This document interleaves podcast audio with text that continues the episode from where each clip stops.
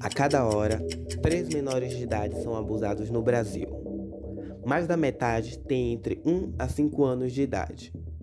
Este índice é de 2018. Isso mesmo, o maior já registrado na história do nosso país. O 18 de maio é o Dia Nacional de Combate ao Abuso e Exploração Sexual de Crianças e Adolescentes. E, no entanto, por que quase ninguém toca nesse assunto? Foi com base neste questionamento que o Chama na Bota de hoje está no ar.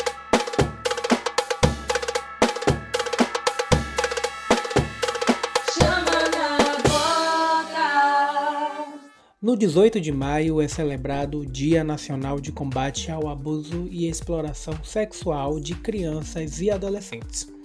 Data determinada oficialmente pela Lei 9.970 de 2000, em memória à menina Araceli Crespo, de 8 anos de idade, que foi sequestrada, violentada e assassinada em 18 de maio de 1973.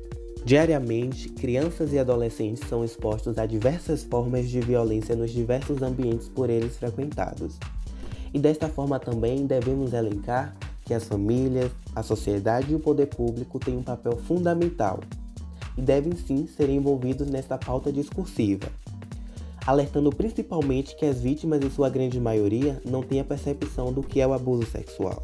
E para falar sobre esse assunto, convidamos a assistente social Luana Sales, ela que é especialista em projetos sociais e gestão pública, atuante na proteção especial sobre o Maio Laranja contra o abuso sexual e exploração de crianças e adolescentes em Mucugê, Bahia, para ecoar sobre esse tema tão importante. Luana, seja muito bem-vinda ao nosso programa. Para a gente começar, existe diferença entre abuso sexual e exploração sexual? Olá, Daniel. Daniel, eu que me sinto né, muito honrada, agradeço desde já né, pelo convite de estar participando sim desse podcast com você. O abuso, Daniel, ele, ele é qualquer ato né, que ofenda a criança ou adolescente, extrapolando os limites do desenvolvimento sadio da sexualidade dela. No abuso, é, ele é unicamente visado né, pelo agressor para sua satisfação do seu desejo próprio então tem essa diferença sim entre o abuso e a exploração. Quando você vai para a exploração, a gente pode definir ela como a organização, né, ou promoção, ou a participação em atividades turísticas que vai envolver programas, né, sexuais com crianças e adolescentes, gerando lucro, vamos dizer assim, né, ao patrocinador. E por que não acrescentar também a questão da prostituição infantil? A prostituição ela é gerada por pessoas muitas vezes próximas, né? Onde o dinheiro muitas vezes é dividido com o adolescente ou com a criança. E é muito se utilizado sob as desculpas, né, de que é uma maneira para manutenção da criança e do adolescente. Então a gente tem esses três viés, né? Eu poderia colocar assim. Há como traçar um perfil de autor da violência? Olha, Rafael, não é exatamente como se traçar um perfil, né? Até porque esse ato é cometido quase sempre por pessoas muito próximas, pai, padrasto, avô, irmãos, em alguns casos, né, até mãe e avó. Então, assim, a gente não pode dizer, ó, o perfil tem essa cor, tem esse cabelo. Não, a gente não pode colocar assim. Mas o que nós sempre pontuamos e que colocamos é observar, né, como a vítima se sente perto do agressor.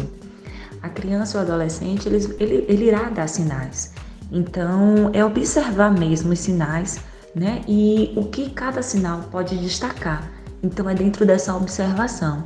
Se for o avô, por exemplo, né, a criança ela vai se retrair, ela vai talvez ter um olhar mais fixo para aquela pessoa, ou muitas vezes ela não vai querer olhar para aquela pessoa, né, se tratando às vezes do adolescente.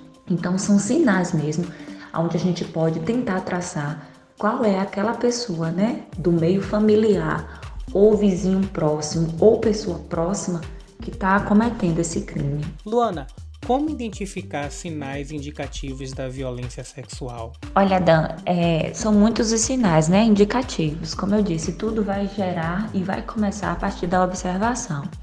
Mas, assim, nós podemos ver mudança de comportamento, né? Proximidades excessivas. Então, a criança, ela vai procurar, né? Estar tá mais próxima de pessoas o qual ela confie. Então ela vai tentar chamar a atenção, mesmo que ela não conte ali, mas ela vai tentar sempre estar mais próximas a pessoas que ela confie. Né? Tem um silêncio predominante também. Então muitas vezes você vai ter um silêncio excessivo do adolescente, da adolescente, né? Que não vai querer conversar, vai querer aquela, vai estar naquela introspecção. Né? Tem um traumatismo físico, talvez esse seja o sinal né, mais fácil de se identificar né? Se for uma mãe ou um pai observador, ele vai perceber, ele vai ver né, que tem aquela marca ali no corpo da criança e do adolescente. Né? Tem os comportamentos sexuais. Como é que eu poderia assim destrinchar isso? É, quando a criança aparece com muitos interesses nas questões sexuais. Né? Às vezes você põe ela para fazer um desenho e essa criança ela faz né, os desenhos do, do, do, dos órgãos genitais. Então a criança ela começa a ter uma inclinação né, excessiva mesmo pelo corpo né, e pelas partes genitais.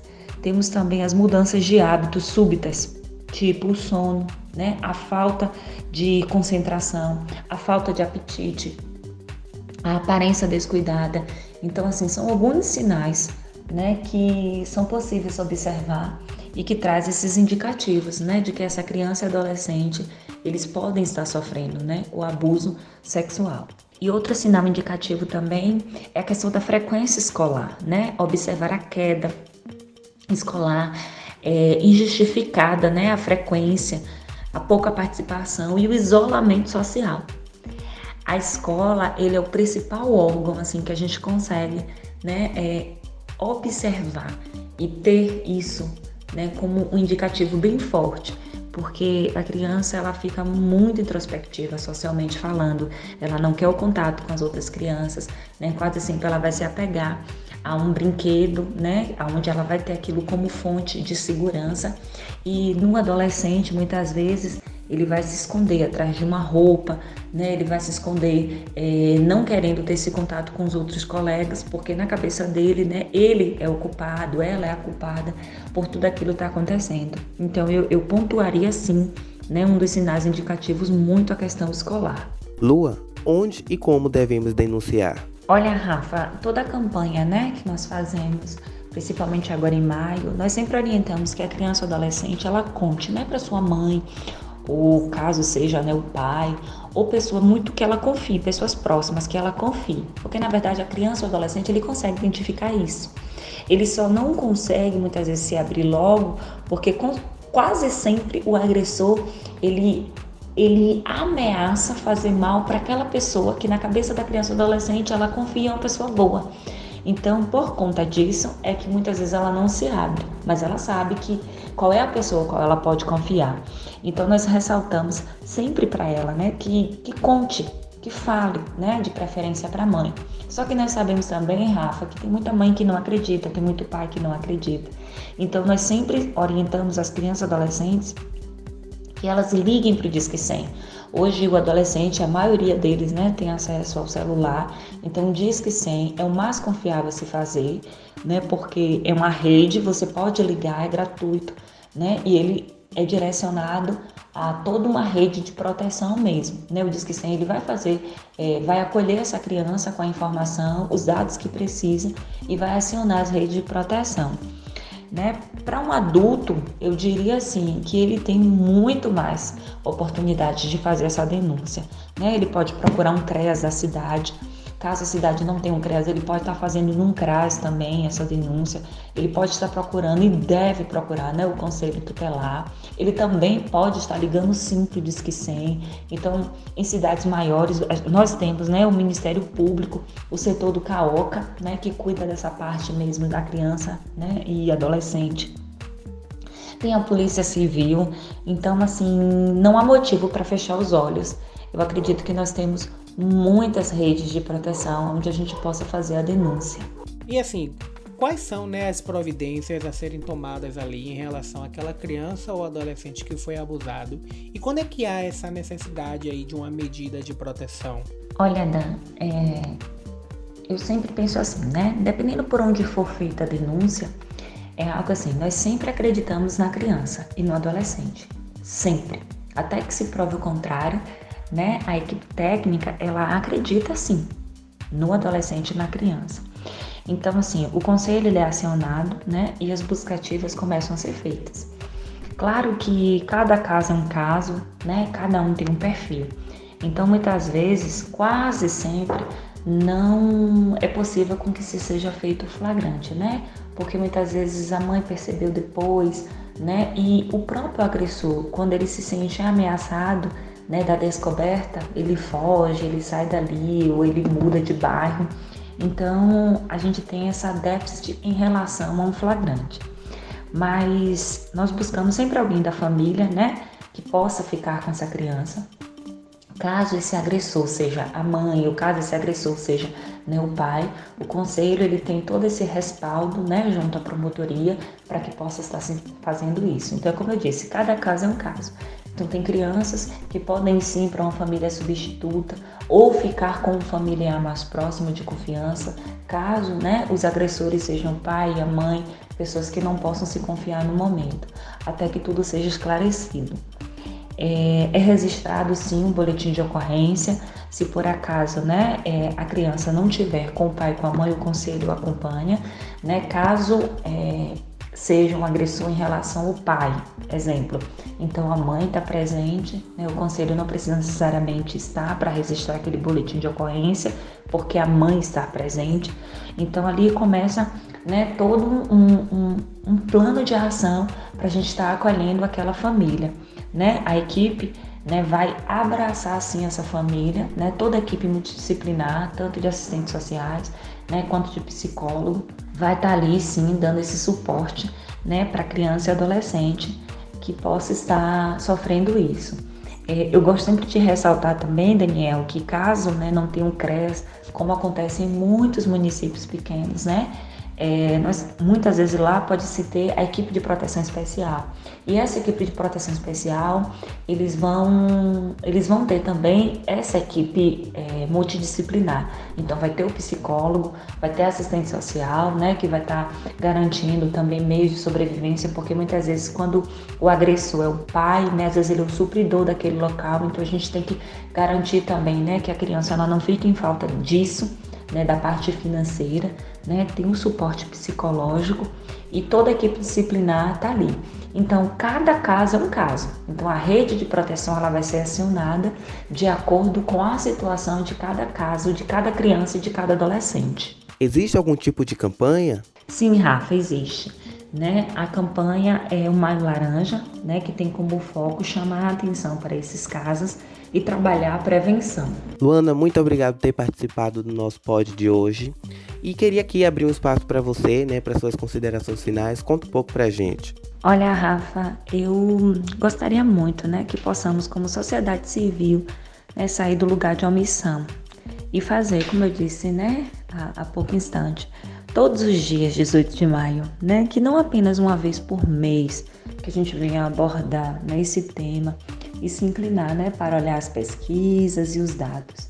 Né? Eu desejo de verdade que isso faça parte do dia a dia, né, de todos os meios de comunicação, né, de todos os meios de proteção, né, do meio mesmo da família brasileira, né, para gente que, que, nós possamos mesmo reparar né, os sinais, né, que cada criança e adolescente dão, porque às vezes na correria do dia a dia, né, nos tantos afazeres, né, os pais às vezes se se passam mesmo, né? Eles não são culpados, né? Alguns são porque fazem a agressão, mas outros pais e mães muitas vezes eles se sentem culpados porque eles permitiram.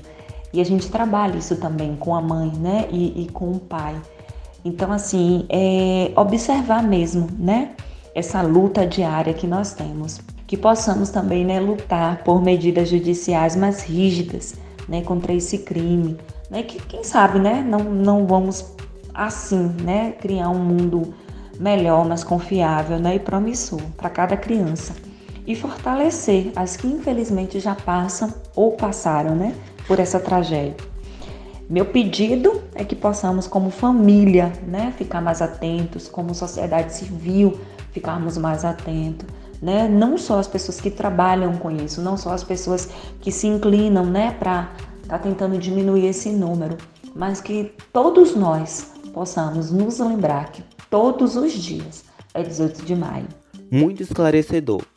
Para você de casa, é muito importante que, além da conscientização, uma das formas mais eficazes ao combate aos abusos e às explorações é a denúncia, inclusive pode ser feita através do Disque 100, um canal da Secretaria Nacional de Direitos Humanos que funciona 24 horas por dia, a ligação é gratuita, funciona todos os dias por 24 horas, inclusive aos sábados, domingos e feriados.